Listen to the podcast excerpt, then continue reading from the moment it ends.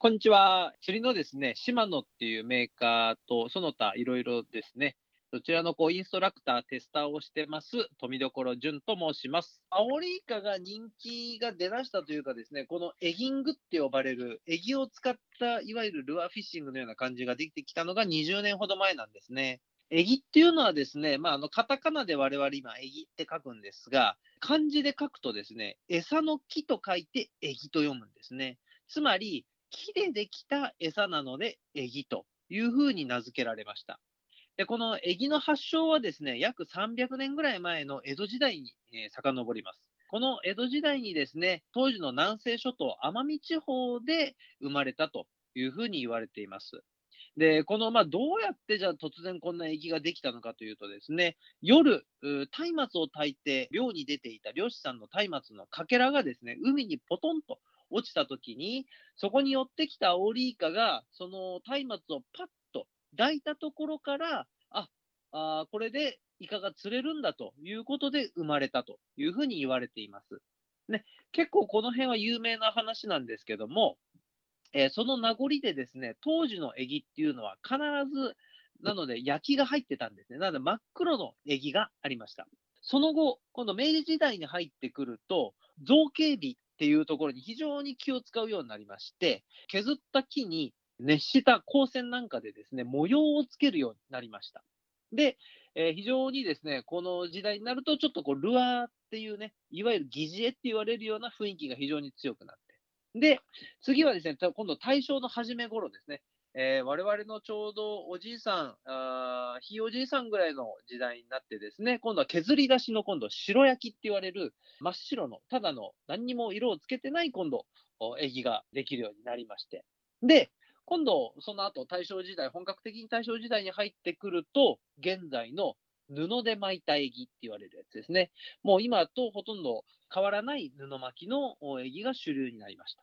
で、その後ですね、え、第二次世界大戦を挟んでですね、えー、日本がですね、いろんな工業製品を作るようになった時にですね、今度プラスチックの成形が今度可能になってきました。で、この時代になってくると、今度量産型のエギっていうのが、えー、作れるようになってきてですね、えー、非常にいろんなメーカーであったりとか、いろんな種類であったり、いろんな大きさであったりっていうのが作られるようになって、え、現在に至っているということになりますので、ルアーフィッシングって呼ばれるのは、いわゆるあ昔はよくね、あのスプーンですね、スプーンに魚が食いつくことで、えー、ルアーフィッシングっていうのは生まれたと呼ばれてるんですけども、エギはですね、日本発祥の、まあ、ルアーというふうなことが言えるんじゃないかなと思います。まあ、あの、アオリイカの美味しい食べ方というとですね、やはり非常に甘みの強いイカですので、やはりまずは生で食べていただきたい。まあ、刺身とかですね。あとはね、えー、ちょっとおしゃれにカルパッチョであったりとか、あとは卵の黄身を落としてあげてユッケにしたりとかね。えー、まあ、こういった食べ方もできますし、ゲソはですね、さっと茹でて、まあ、醤油、マヨネーズなんかでつけて食べてもいいですしね。まあ、こんなのが、まあ、一般的に簡単に食べられる食べ方と言われてます。で、火を通した料理なんかでは、イカフライだったりとか、ゲソ揚げにしたりとか、あとはね、もう、冷凍にして、もうこれいつのやつだみたいなやつはもうイカ焼きそばにして全部突っ込んで食べちゃうみたいなこうね、やり方もしますが、僕なんかはですね、えー、今一番おすすめしているのはですね、アヒージョですね。これなんでいいかっていうとですね、アヒージョはですね、もう、例えば、えー、食べないと思って捨てるような皮であったりとか、あとはそのエンペラの硬い部分だったりとか、あとは軟骨の部分だったり、あとはイカスミなんかもですね、全部入れちゃうんですね。もう残すところがないと